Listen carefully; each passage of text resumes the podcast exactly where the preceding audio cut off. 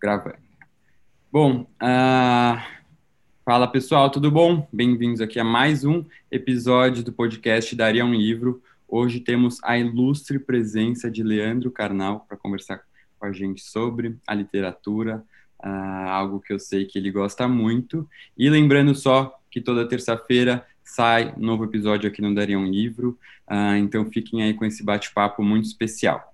Bom, Carnal, em primeiro lugar, queria te agradecer demais por ter aceitado esse convite, uh, dizer que é uma honra para mim, você é, é um grande influenciador para mim em termos de pensamento, uh, em termos de bom senso também. Então, em primeiro lugar, queria te dar as boas-vindas e já lançar uma pergunta uh, para saber um pouquinho como é que é a sua relação com a leitura? Assim, eu queria saber como é que é isso de ser algo desde a infância e se você ainda permanece com o hábito de ler literatura. Obrigado, Pedro. É uma grande honra falar para um público que tenha interesse por livros e aqui no seu canal. Eu tive o privilégio de ter escola e pais incentivadores de leitura. Meu pai, como você, também era advogado, era também professor, professor de línguas, de latim, de francês e de inglês, e meu pai era um grande leitor.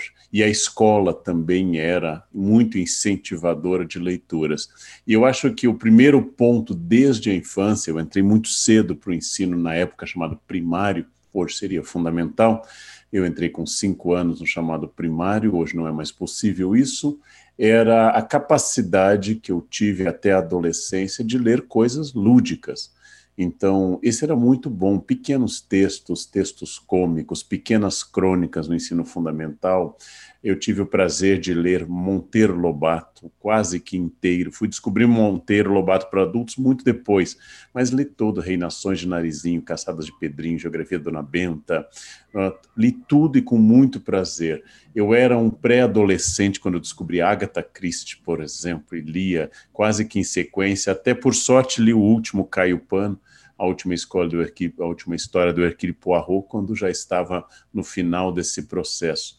E aí foi de degrau em degrau, eu fui lendo coisas, mas a primeira coisa que eu digo sobre crianças lendo é que a criança lendo, como nós líamos histórias em quadrinhos, meu pai comprava muito histórias em quadrinhos, isso ajuda. Eu acho que a leitura é sempre boa, isso ajuda você ler coisas engraçadas, divertidas, que prendam a atenção, crônicas que eu lembro até hoje. Esse é o primeiro passo. Depois disso, você descobre que a leitura é sempre um fator de crescimento, mas às vezes ela é desafiadora, árdua, dolorosa, inclusive, mas isso tem que vir depois, o prazer tem que vir antes. E quando a criança, como eu, descobre cedo esse prazer, é um vício que se torna permanente. Eu tive este privilégio.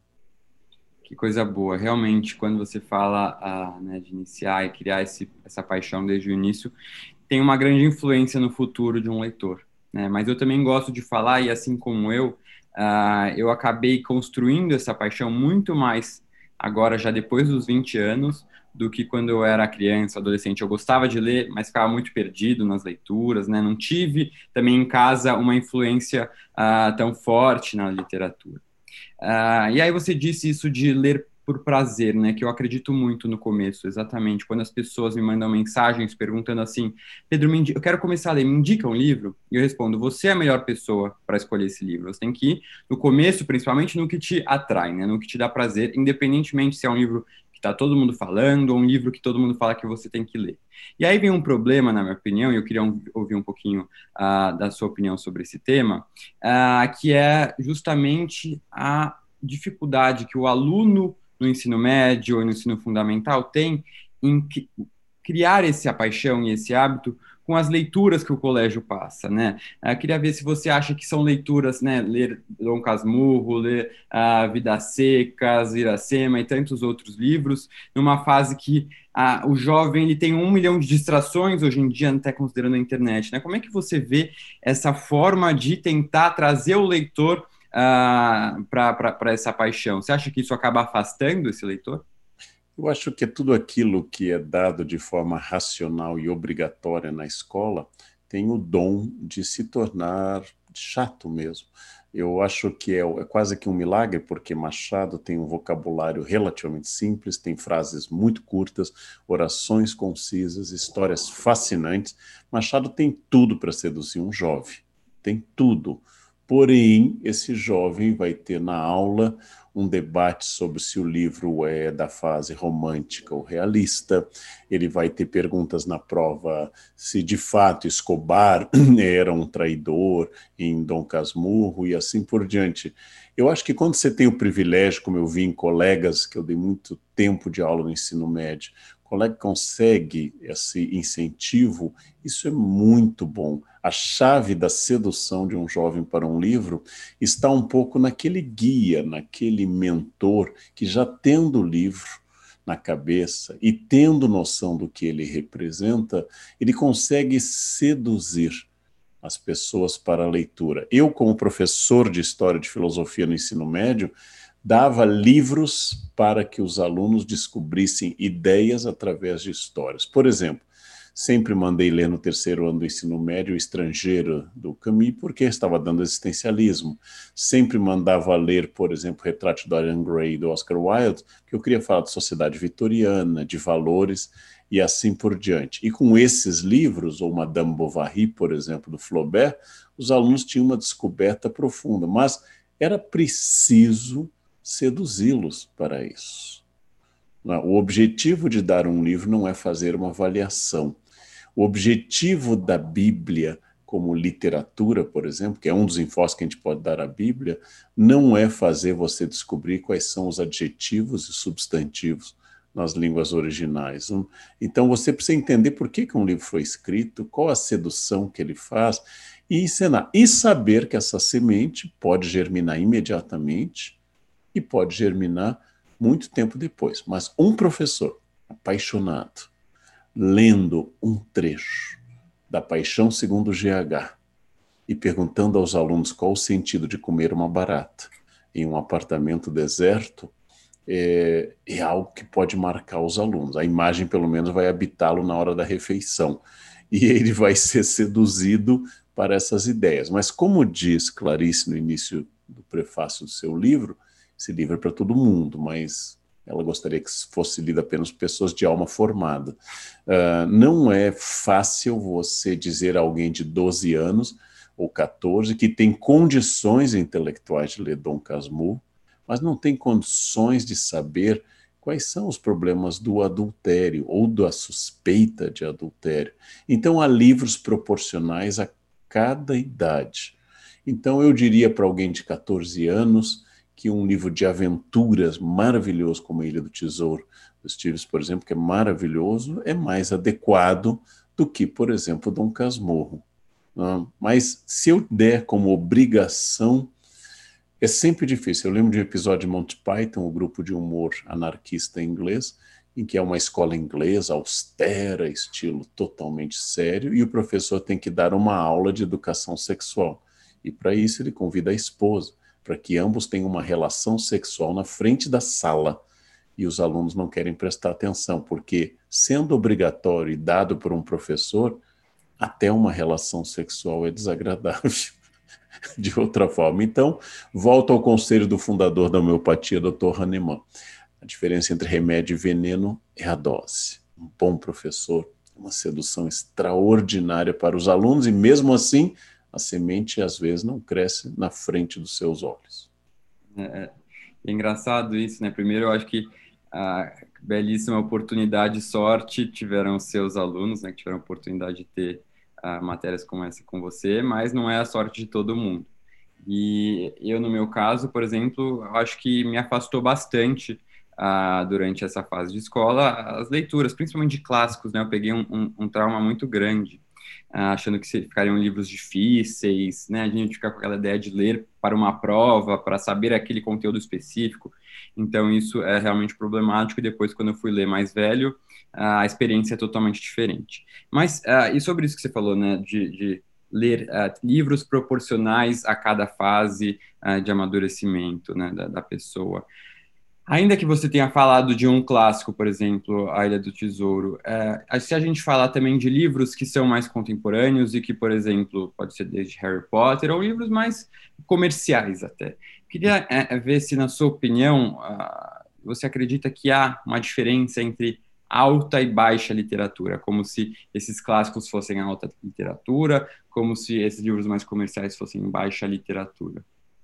Eu acho, eu volto um pouco ao tema anterior a partir do que você falou. Quando você dá um livro para um aluno, por exemplo, como eu dei o Estrangeiro várias vezes, é uma história relativamente linear. Quer dizer, Mersou, um cara que para ele tanto faz e de repente ele vai para o interior da Argélia e acaba assassinando uma pessoa que não tem nome, é um árabe. Então a primeira aula que eu dou sobre o livro é a música do The Cure, Killing an Arab e matando um árabe baseado na cena em que Mersot dispara contra o árabe, uh, é para o um aluno pensar que o rock, na época isso era uma, The Cure era mais, há 30 anos, era mais forte o apelo, o rock é assim. Então, se o aluno vê uma ligação do mundo dele com o livro, ele vai entender que o livro vai ampliar a percepção dele. A distinção entre alta e baixa literatura, de alguma forma, ela existe, mas ela é muito instrumentalizada por gente arrogante, que faz da literatura uma maneira de opressão. Ou seja, Deus me livre você falar em Harry Potter. Né? Se você quer dar um livro de magia, leia Tempestade, do Shakespeare. Uh, então lá você vai ver em Próspero um verdadeiro mágico, Duque de Milão exilado.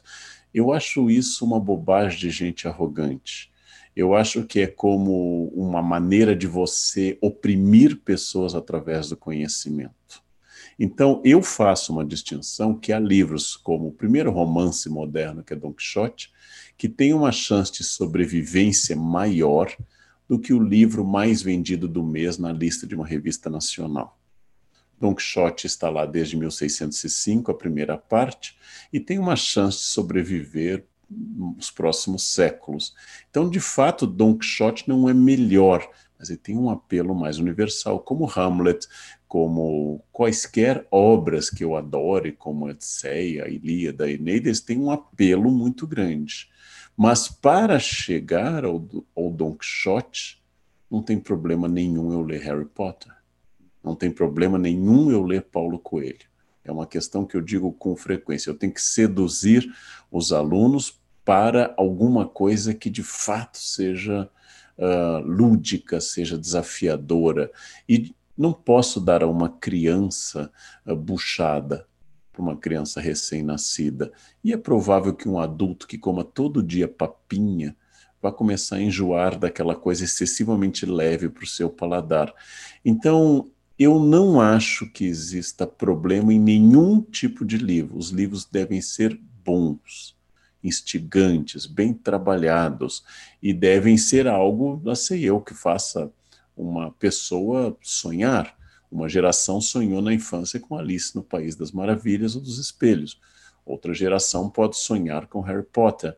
E eu acho que o importante é seduzir atraem-se mais moscas com mel do que com vinagre, diz o grande Romano Lucrécio.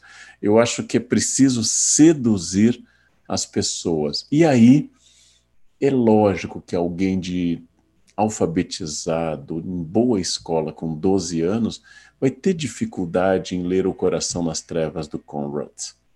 Mas quando você pega um adolescente de 17 anos e mostra um trecho do filme Apocalipse Now, e pergunta o que, que, te faz ser bom, se é a vizinhança, como ensinou o Conrad, ou se é o meio, e o que, que faz você dizer é o horror, é o horror, uh, o que, que te seduz no, no bem e no mal, aí esse livro é um livro que mexe completamente com as pessoas. Eu acabei de contar nas férias na, fui com meu sobrinho à Disney e eu contei para ele a Odisseia. E naturalmente eu concentrei um pouco a primeira parte da busca do filho de, de Ulisses e me concentrei em Circe, me concentrei nessas passagens mais mágicas, Polifemo. Ele assistiu a minha narrativa com muito interesse, com muito interesse. Interpretei Polifemo comendo os companheiros de Ulisses, e ele tem nove anos de idade, ficou muito impressionado com isso. Ele não vai ler a Odisseia agora, Mas o próximo passo é dar a ele uma versão adaptada para crianças da Odisseia. O outro passo é mostrar um filme. E talvez quando ele tenha 18, 20 anos, ele vai ter já preparado o terreno para ler a Odisseia e entender o herói multimorfo, multiação, polímata que é Ulisses. Né? Então ele vai poder entender um pouquinho melhor isso. Vai dar certo? Não, não sei, não sei, mas a nossa função é não atrapalhar. Essa é a função de um leitor em relação a crianças e adolescentes. Né? É, exatamente. Ah, e acho que quando você fala né, sobre talvez existir essa alta e baixa literatura, eu entendo né, é que você traz uma, um aspecto mais de atemporalidade, né? Uh, do, da, da, obra como, como um todo, ela ter sobrevivido no tempo. Isso não seria mais uma distinção uh, entre um clássico e um não clássico, né? essa, essa questão atemporal, como uh, bem traz uh, Ítalo Calvino no Porquê Ler os Clássicos? Porque o que eu às vezes tenho medo só é essa distinção de falar em alta e baixa literatura, porque remete muitas vezes, como você até mesmo disse, algo de, né, de, distanciamento, como se só ficasse restrito a uma classe intelectual esse tipo de livro, e aí as pessoas usam com um pouco de arrogância né, para tentar se distinguir e, e, e, se colocar acima dos outros. Né? Você, e aí eu já complemento, na sua opinião, o que, que seriam os clássicos? O que, que define um livro um clássico? É, você citou o grande livro do Ítalo Calvino, que eu adoro esse texto e também Cidades Invisíveis. Uh, ou poderia citar um homem que eu tive o prazer de assistir palestras, que é o Harold Bloom, que é um especialista no meu grande Shakespeare, e também escreveu sobre ler os clássicos. Uh, eu acho que, em primeiro lugar, o clássico tem uma, um traço de perenidade. Essa perenidade não é permanente, não é linear. Shakespeare foi muito atacado no século XVII, e no XVIII, Voltaire chegou a dizer que ele era vulgar, foi ressuscitado pelos românticos alemães no fim do século XVIII e finalmente aceito como autor nacional no século XIX apenas. Né? Muita gente que não fez sucesso estrondoso na sua juventude, uh, hoje nós lemos com mais prazer Lima Barreto do que Coelho Neto.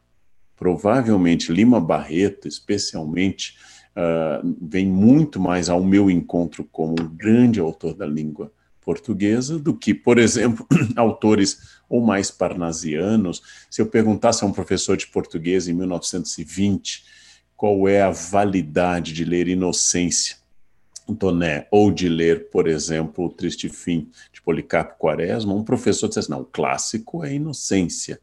E eu acho que O Triste Fim sobrevive melhor do que Inocência, ainda que eu, que eu goste do texto da, da inocência. Então, eh, aquilo que uma época declara ser um clássico não será para sempre, nem sempre foi assim. Mas é provável que nós estejamos discutindo daqui a 100 anos Hamlet, estejamos discutindo daqui a 100 anos os clássicos russos, principalmente Dostoiévski e Tolstói, que estejamos lendo ainda literatura latino-americana como 100 anos de solidão, estejamos lendo Conversa na Catedral, ou seja, estejamos lendo Gabriel Garcia Marques e Vargas Llosa ainda com prazer. E é provável que os autores, hoje muito vendidos, estejam menos uh, presentes. Um clássico tem perenidade, um clássico tem uma temática que dialoga com o universal, e um clássico tem um poder de ressignificação. Usar uma linguagem um pouco mais técnica, mas só agora. Ele é um signo aberto. E sendo um signo aberto, ele pode ser lido como uma grande história sobre a justiça czarista e a noção de bem e de mal em crime e castigo, e pode ser lido à luz de Freud pós-1900, que gostava muito do texto, ou à luz de Sartre, que também gostava muito do texto de Dostoiévski. Ou seja, cada época vai ler num clássico alguma coisa completamente diferente. Isso acontece com todas as obras que permanecem em literatura, como a Divina Comédia, porque a luta entre guelfos e guibelinos, guelfos e gibelinos em, em Florença. A distinção entre o Partido Branco e Negro em Florença não existe mais. E, não obstante, continua sendo algo desafiador imaginar. Esses dias eu contei aqui em casa para minha equipe sobre o drama do Conde Ugolino. Contei durante o almoço o que é estar morrendo de fome na torre com seus filhos e ser desafiado pelo filho a comer os próprios filhos para sobreviver, já que o filho diz: Toma, pai, essa carne você fez, você pode comê-la. E aí a imagem que tem do Conde Ugolino no Metropolitan em Nova York ajuda a ilustrar essa imagem. Então é isso, um clássico ele permite você continuar encontrando prazer. E aí eu posso lhe dizer sobre alguns dos livros que eu mais li na minha vida, no sentido de número de vezes, como Hamlet, cada nova leitura é diferente da anterior. Por que, que uma personagem não me chamou atenção? E hoje ela me chama tanta atenção. Ou por que, que a minha biografia, que agora inclui ser órfão, tem uma percepção da perda do pai que o Hamlet tem, que quando eu tinha 16 anos, você não tinha essa percepção.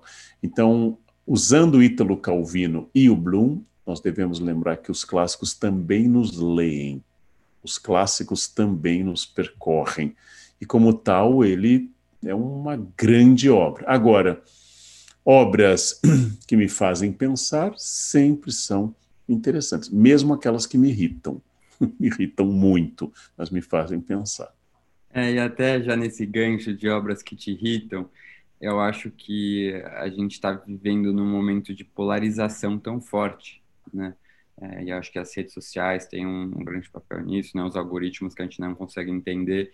É, mas aí eu te pergunto, eu acredito já pela sua resposta anterior, qual deve ser sua posição, mas você acha importante a gente ler também livros uh, de quem a gente discorda, né? Nesse momento de polarização, é, é importante a gente ler, né, e ouvir daquele que a gente discorda e até também de uma certa forma falar com aquelas pessoas é, que discordam da nossa opinião, do que ficar só restrito à, à, bolha de quem concorda com a gente, né? Se isso talvez uh, é, é, ficar restrito seria algo que faz com que se mantenha essa polarização. É, ler apenas o que você concorda de qualquer ponto de vista, ler apenas aquilo que lhe seduz como Narciso, é uma postura um, um pouquinho infantil e ela é uma postura um pouquinho burra, porque significa que a função do livro é reforçar o meu Narciso. Você deve ler coisas boas. Essas coisas boas, às vezes, incluem autores que tinham posições muito difíceis, muito complicadas para o ponto de vista uh, atual. Então, é como dar para os alunos aula sobre Aristóteles e dizer que Aristóteles considera a escravidão essencial para a democracia e há escravos por natureza. Isso não vai diminuir o fato que Aristóteles é uma das mentes fundadoras do Ocidente. A visão, por vezes, muito negativa que a Bíblia tem das mulheres, quando Paulo diz que as mulheres devem usar véu e calar a boca nas igrejas, é naturalmente um texto não feminista.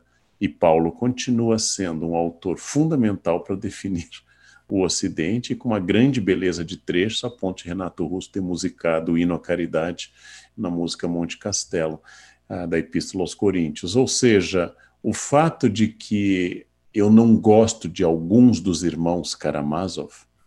Aliás, eu não gosto de nenhum dos três. Eu acho que cada um deles me irrita de um jeito.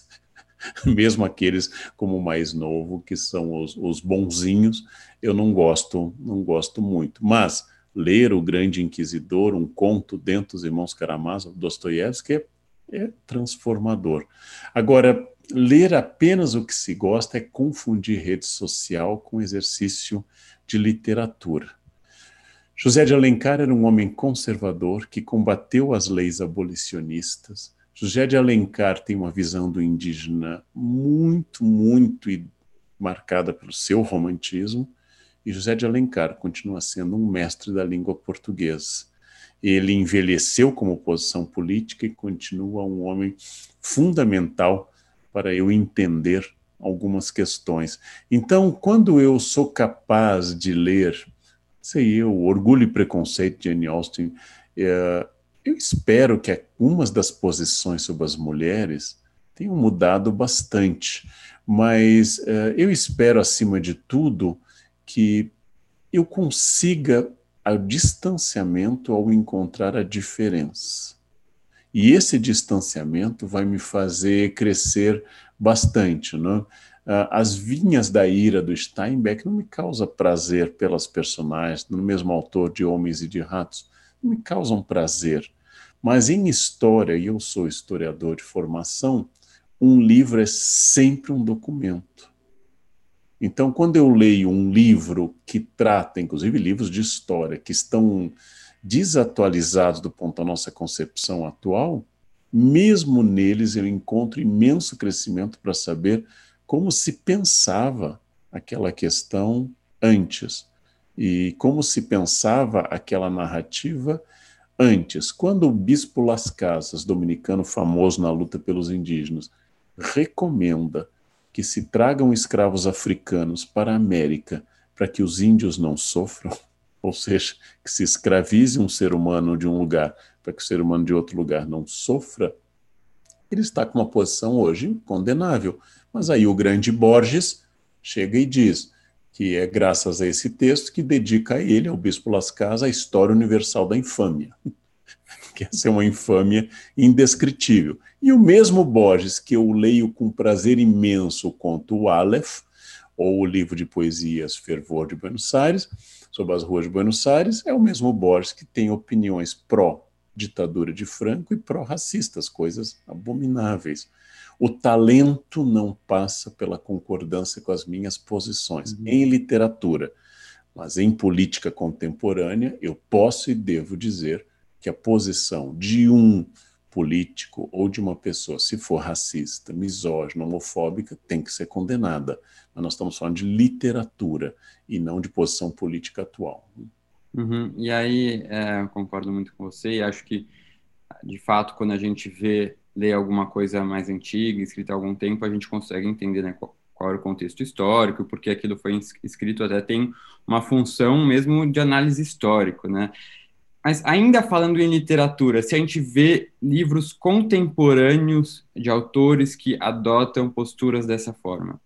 Né? Então a gente não está falando de alguém que escreveu aquela posição com base no que ele estava vivendo. Se a gente ler obras contemporâneas que, que adotem aí posturas misóginas, homofóbicas, racistas, aí sim seria algo mais difícil de conseguir diferenciar a obra do autor e conseguir tolerar isso? É, quando Monteiro escreve, Monteiro Lobato, que eu citei, que marcou muito minha infância, escreve um livro muito complicado hoje, que é sobre um presidente negro nos Estados Unidos, uma ficção, uma utopia, uma distopia, ele tem uma postura muito condenável hoje. Mas há 100 anos, ou há 90 anos, nós devemos lembrar que nem a legislação e nem a cultura e nem o consenso cultural tratava o racismo com a mesma importância que nós tratamos hoje. Então, nós estamos regidos hoje por uma Constituição que declara, no seu inciso 42, o artigo 5 da Constituição de 5 de outubro de 88, como crime inafiançável, imprescritível. Nós temos um debate, nós temos um movimento negro forte, pujante, que traz à tona, nós temos um debate sobre violência policial eu acho que adotar hoje essa postura, que em Monteiro Lobato não o torna melhor, mas certamente é mais compreensível sociologicamente, adotar hoje essa postura, aí eu acho uma questão de caráter.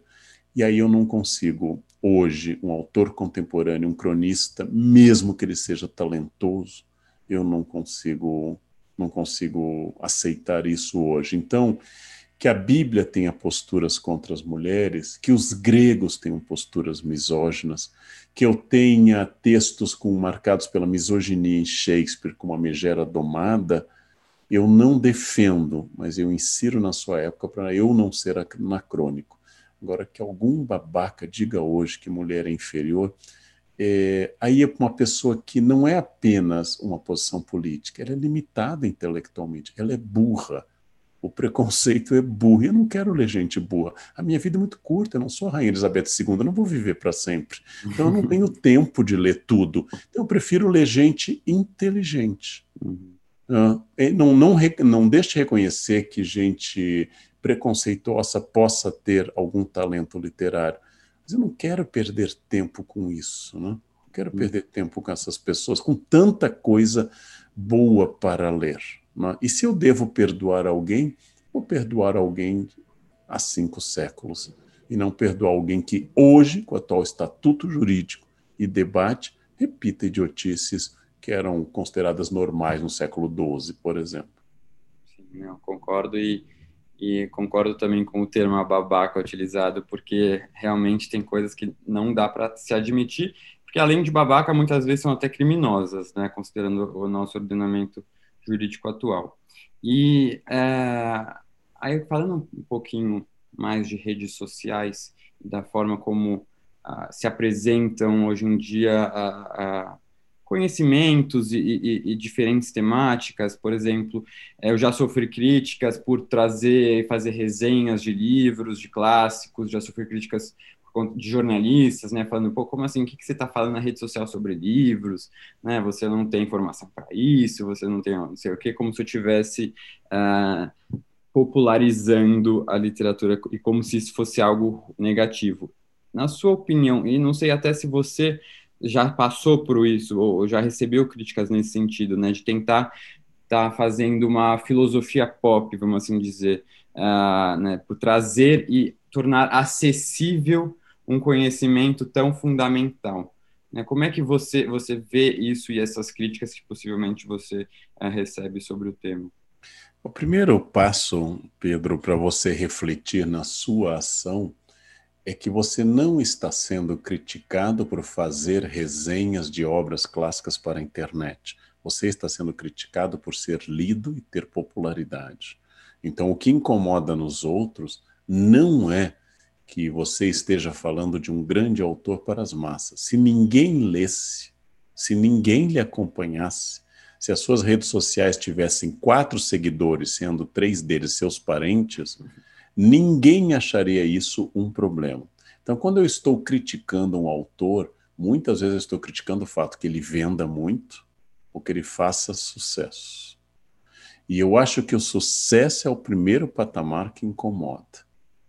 Então, nós temos que servir de ponte, de escada, de alavanca para pessoas que querem ter acesso, e eu acho que dizer que eu não devo tornar acessíveis ideias complexas é uma estratégia conservadora que quer manter pessoas na ignorância. Então, eu quero dizer para os meus alunos as coisas que os façam ter interesses. E sempre advertindo, não é fácil ler uma obra como a Divina Comédia. Tem uma demanda de erudição muito grande. Mas no momento em que eu consigo fazê-lo ter acesso àquilo, eu não preciso fazê-lo ter acesso a todas as informações. Por exemplo, para entender os cantos finais do paraíso, precisa ter uma certa noção de tomismo aristotélico, de Deus como primeiro motor, para a visão que Dante tem da divindade como primeiro primo mobile, como primeiro motor, eu tenho que entrar em filosofia aristotélica e tomística, e sua releitura tomística. Né? Mas eu não preciso dar todo o acesso de todas as coisas. Então, eu sempre entendo que a crítica à popularização, em primeira, primeiro aspecto, é a crítica ao sucesso alheio. Se ninguém lhe lesse, se ninguém lhe visse, quer dizer, tem 100 mil pessoas escrevendo na internet sobre filosofia. Por que é que quatro ou cinco são muito atacadas? Leia o número de seguidores. Sempre. Sempre. E a pessoa vai estar dizendo o seguinte: eu não quero que você fale isso e faça esse sucesso. Porque eu quero falar e eu não faço sucesso algum. Então é, é preciso ter muito cuidado. É verdade também que os divulgadores devem ter um limite um limite à vulgarização no sentido negativo. Porque o grande objetivo não é apenas tornar conhecido, mas é tornar conhecida uma ideia complexa. Não? Eu fiz uma entrevista com um estudante da área de humanas, que é o Aldino Vilão, e ele divulga temas de filosofia, e ele diz, por exemplo, que Schopenhauer era um rouba-brisa. É uma maneira atual, contemporânea e de linguagem de gíria para dizer que Schopenhauer esposa o pessimismo como método filosófico. Mas é, ao dizer que ele é rouba-brisa e ao explicar aos alunos o que é liberalismo, como ele faz na sala, através do roubo da caneta BIC, que tanta gente no início do ano uh, vai ver desaparecer nas mãos de um colega que pede, pede, pede e nunca devolve, tem seu estojo cheio de canetas, enquanto a turma inteira está sem canetas, ele vai explicar a noção de distribuição de bens através disso. Eu acho que esta é a grande função de todo professor, de todo divulgador e assim por diante. Então, agora, nós temos espaço para aquele especialista, em alta literatura, que vai passar a vida estudando como se dá a transição do antigo inglês para o inglês médio de Chaucer e desse para o moderno de Shakespeare, e por que que thou em Shakespeare virou com o tempo o oposto ao que é hoje, e you ficou o oposto, que o tu e o vós mudaram de lugar na estrutura da gramática inglesa. Esse tem um espaço na universidade e são estudos muito importantes mas eu quero que o meu aluno leia Romeu e Julieta. E a primeira pergunta que eu vou fazer para ele é: quanto tempo dura o seu amor? Qual é a noção que você tem de amor? E não sobre Dao ou sobre o pentâmetro iâmbico com o qual Shakespeare utiliza um verso novo, muito inovador na língua inglesa, com uma cadência muito boa. Eu acho que é uma estratégia conservadora você achar que a cultura deve ficar limitada a professores, altos intelectuais, é uma estratégia completamente conservadora.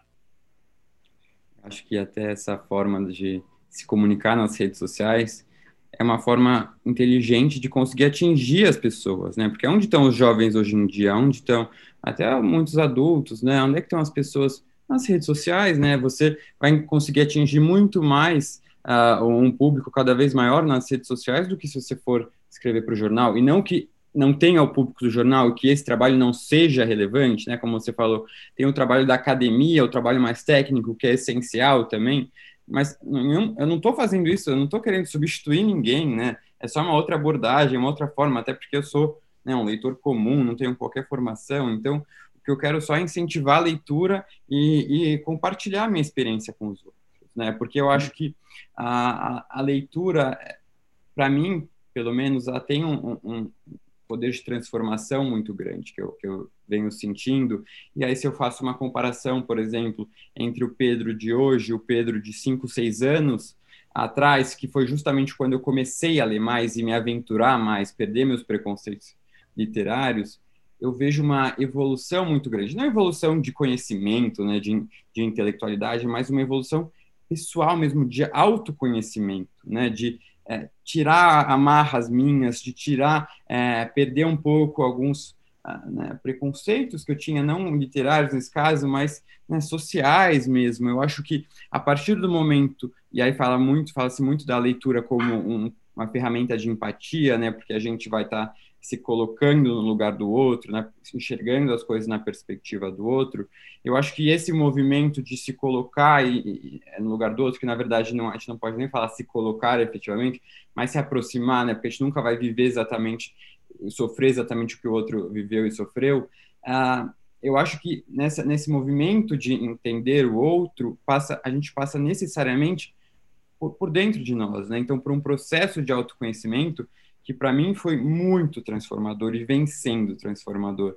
E a partir do momento que eu entendo isso e, e, e admito que eu estou aqui para querer mudar cada vez mais, isso acaba sendo muito libertador, né? Você enxerga é, esse poder de transformação da literatura, assim, porque eu vejo que é difícil tentar convencer as pessoas hoje em dia, carnal, de que a literatura tenha um, uh, um, uma função, tenha, te traga benefícios além daqueles benefícios mais uh, conhecidos de ah, ter um melhor vocabulário, escrever melhor, né, que são, acho que na minha visão, mais secundários. Como é que você enxerga isso? Né? Qual é o efeito da literatura em quem a lê?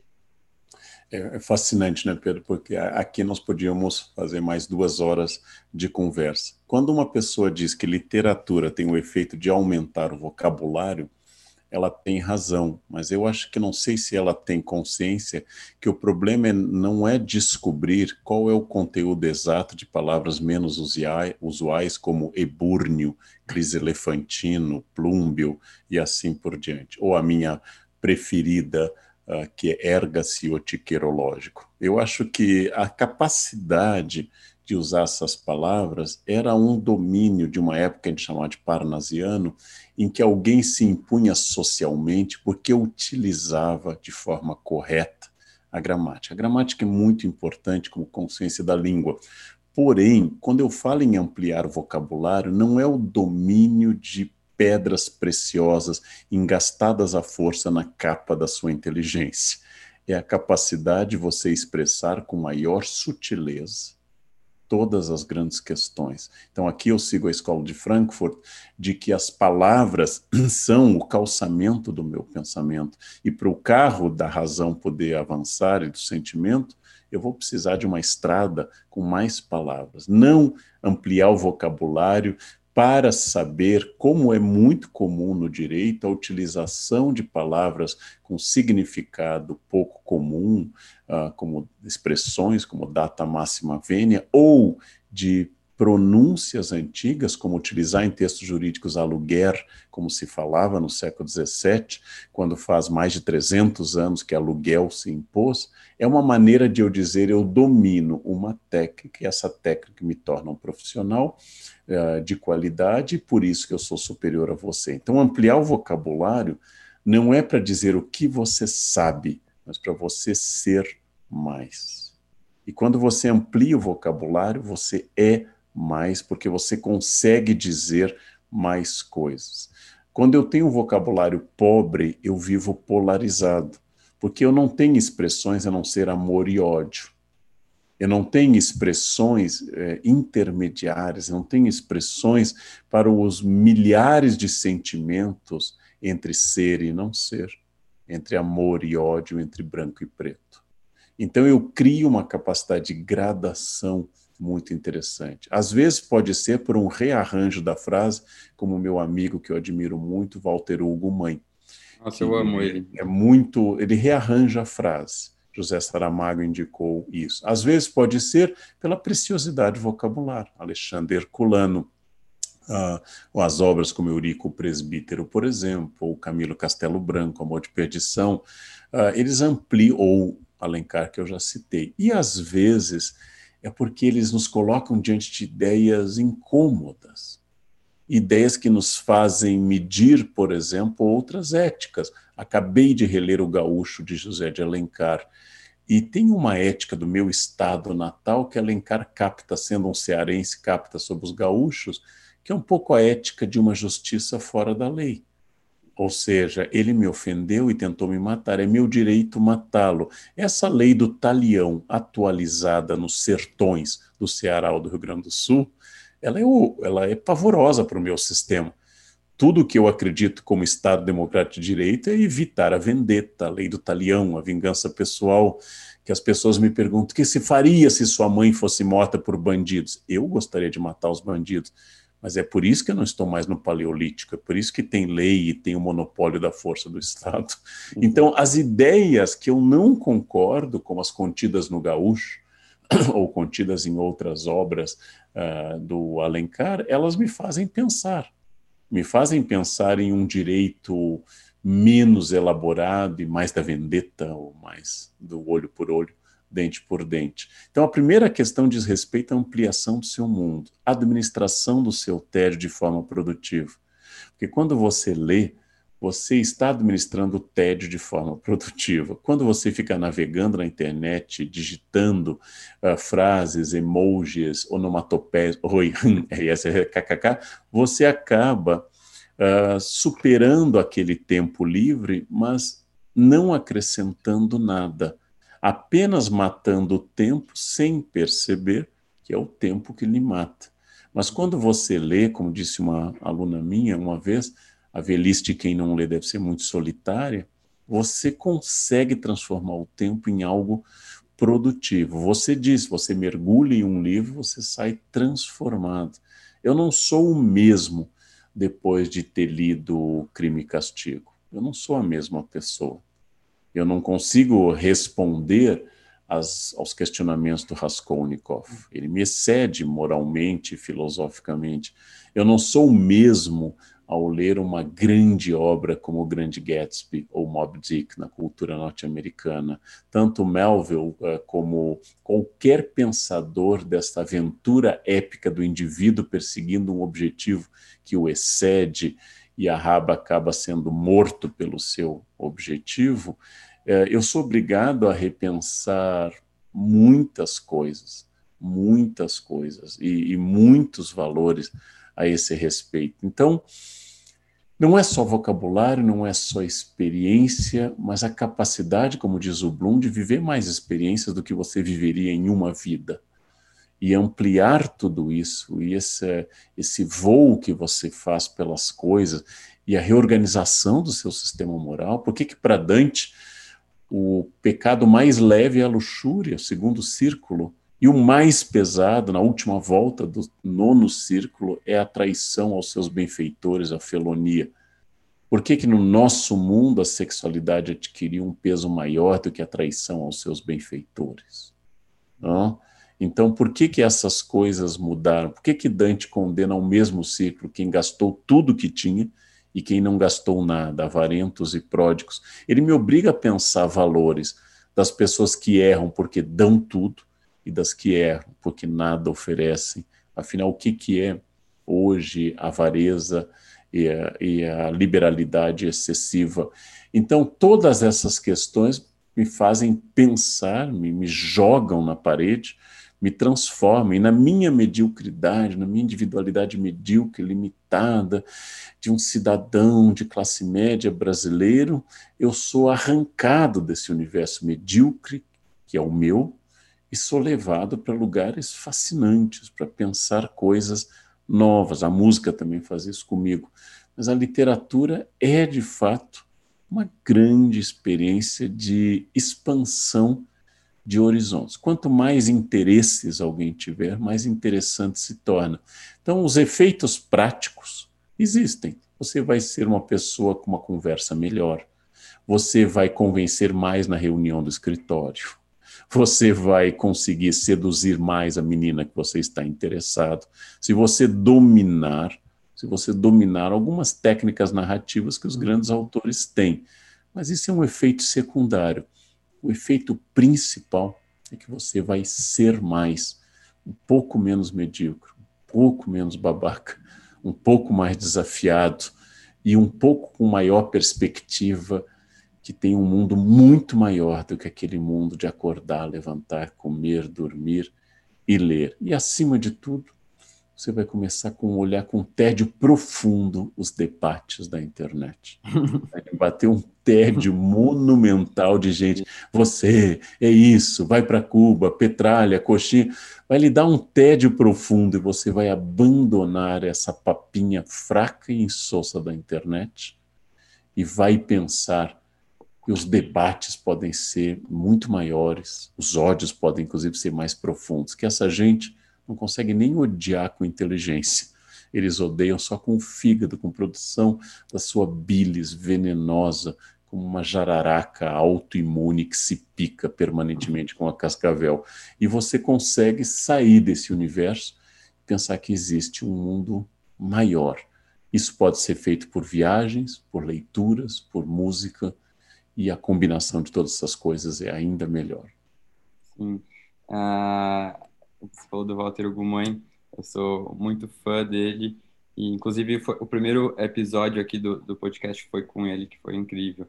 E aí, só queria fazer um, um até meio que um, um desabafo, porque quando você diz né, que a leitura ela é o, o tédio produtivo, né?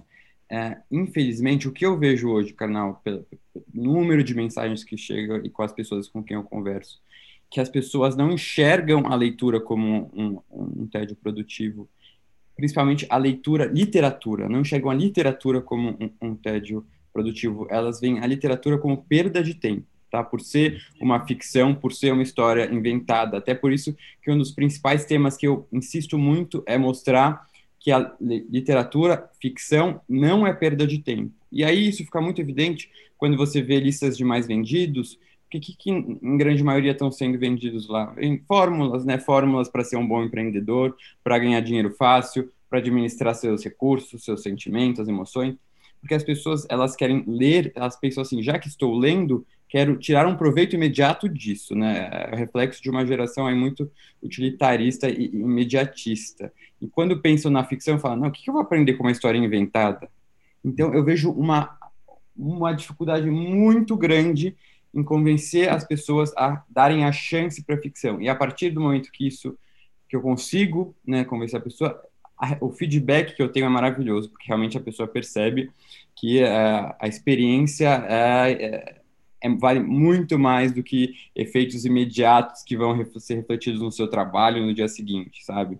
Uh, então, isso é, é, um pouco um desabafo que eu acho que é um, um que eu estou vendo muito na nossa geração atual. Eu usei a palavra tédio e eu acho que ela é infeliz porque as pessoas só veem negatividade. Talvez melhor seria usar a expressão Domênico de Masi como ócio criativo. Uhum. Uh, é que eu acho que a maneira de você administrar o tempo é sempre a maneira de você administrar a náusea da vida. Claro que eu sou uhum. influenciado por Sartre e pelo romance de 1938, A Náusea.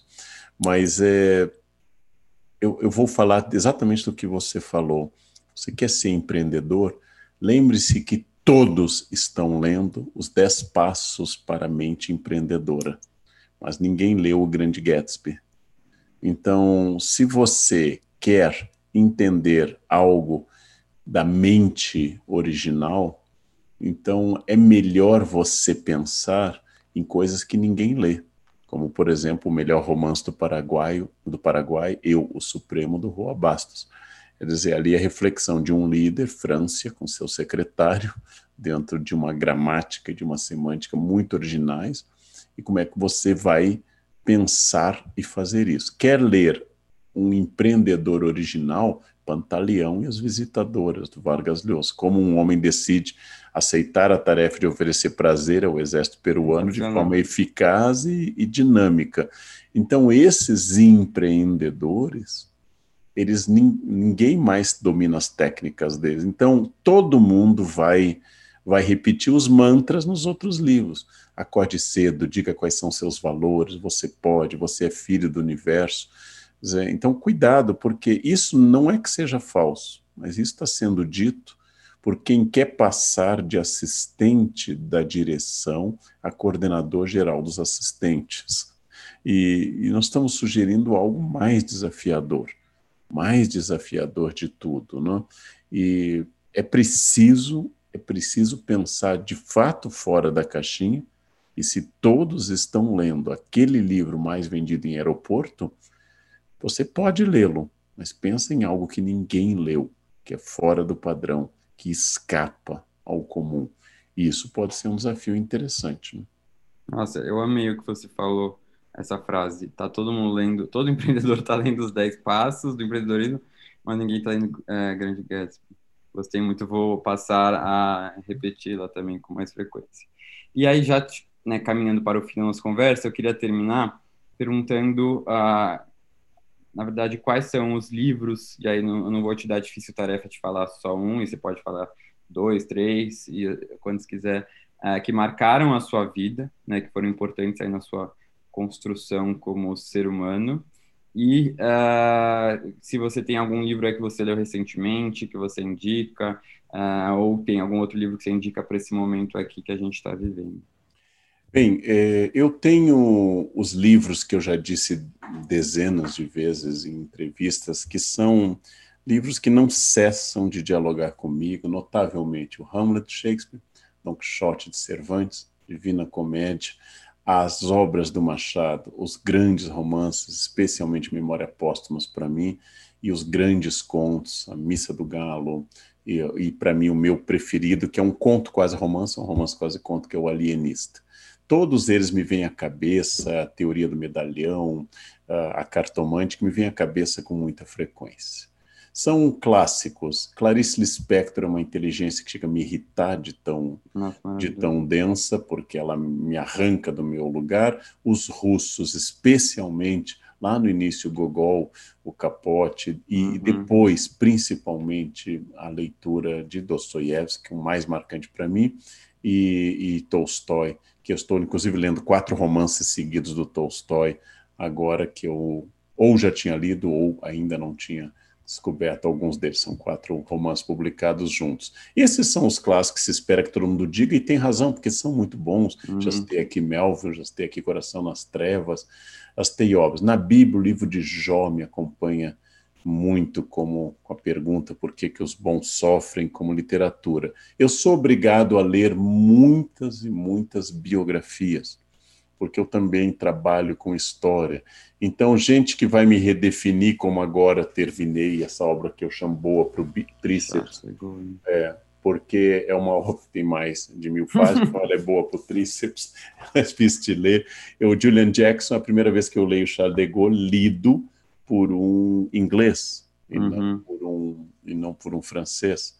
Então, uh, gosto muito e trabalho com história das religiões, então o Goodman é o livro sobre o qual eu estou, nesse momento, também lendo a história do judaísmo.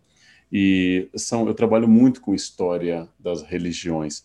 E, às vezes, sou obrigado a ler um livro da moda, porque tem que escrever sobre ele uhum. no jornal, e, às vezes, é uma boa descoberta, Sim, inclusive pelo, pelo que provoca em mim, como foi o caso do Houellebecq, o autor francês, uhum. em que eu tive que ler Submissão. É um livro que me incomodou muito, em vários sentidos e me fez pensar. Não é uma obra imortal da literatura, uhum. mas me fez pensar e me fez pensar bastante. E aí menos comum eu falar sobre isso, mas tem os livros de história que, que marcam a formação, quer dizer, a obra do Sérgio Buarque de Holanda, de Capistrano de Abreu, de Raimundo Faoro, que me fazem pensar a história do Brasil, os clássicos de história sobre, por exemplo, o Retorno de Martanguer, que é um livro sobre o século XVI, que uma grande Nathalie Simon Davis uh, escreveu, o Viena Fond du Siècle, todos os grandes livros de história fazem pensar muito, fazem pensar muito, o Queijo e os Vermes, do Ginsburg, e assim por diante. Então essas são obras que me marcaram em graus muito variados, às vezes me dando um prazer imenso na leitura, e às vezes me fazendo pensar. Acabei de ler no início da quarentena a coletânea de contos russos e a coletânea dos contos da Clarice Lispector, todos, do hum. início ao fim, que eu nunca tinha lido